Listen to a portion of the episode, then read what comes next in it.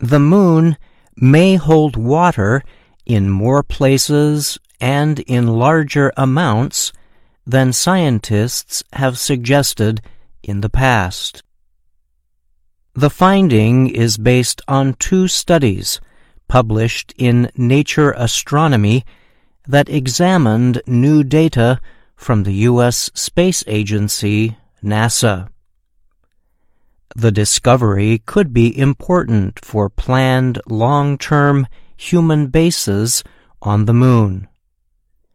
It could mean that enough resources exist on the moon itself to provide drinking water and possibly help produce rocket fuel. Until about 10 years ago, scientists believed the moon was mostly dry.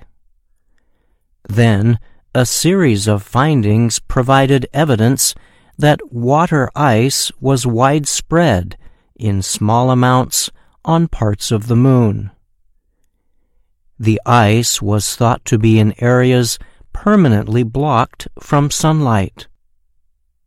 But in one of the new studies, NASA said it was able to confirm the presence of water molecules on sunlit parts of the lunar surface. The space agency says the identification came from data collected by its SOFIA Airborne Observatory.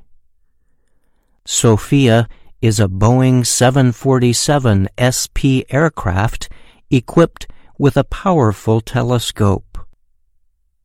The research was led by Casey Honniball of NASA's Goddard Space Flight Center in Maryland.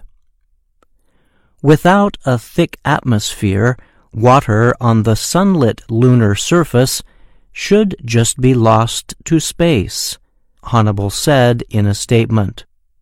Yet somehow we're seeing it. Something is generating the water, and something must be trapping it there. Scientists have suggested the source of the water may have been comets, asteroids, solar wind, or interplanetary dust. The new research provides evidence the water may be surviving on sunlit lunar surfaces because it is attached to minerals. A lot of people think that the detection I've made is water ice, which is not true Honniball told a news conference to announce the finding. It's just the water molecules, because they're so spread out, they don't interact with each other to form water ice or even liquid water. The second study centered on so-called cold traps on the moon. These are areas of the lunar surface that exist in a state of permanent darkness where temperatures are below about minus 160 degrees Celsius. Scientists say temperatures this cold can hold frozen water for billions of years. Researchers say they were able to reconstruct the size of the cold traps and where they sit from images and temperature readings from NASA's Lunar Reconnaissance Orbiter.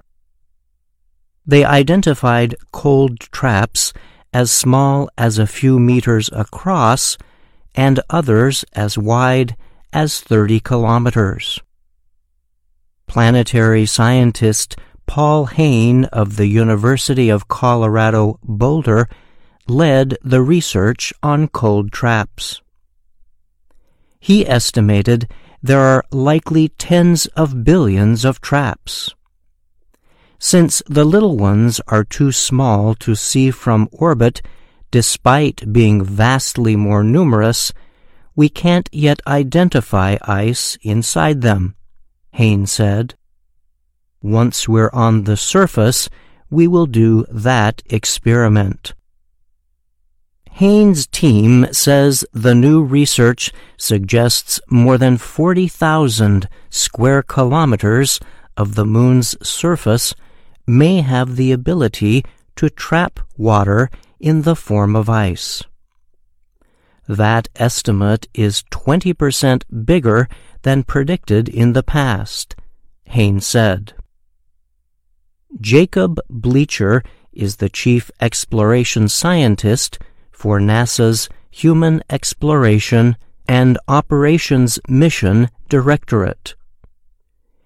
He told reporters the agency believes it is very important to find out more about where the water came from and how accessible it is.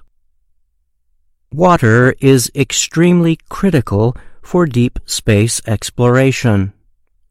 It's a resource of direct value for our astronauts, Bleacher said. He noted that water is heavy and costly to transport from Earth. Anytime we don't need to pack water for our trip, we have an opportunity to take other useful items with us, he said. That may include materials that could be used to carry out bigger scientific experiments on the moon. I'm Brian Lynn.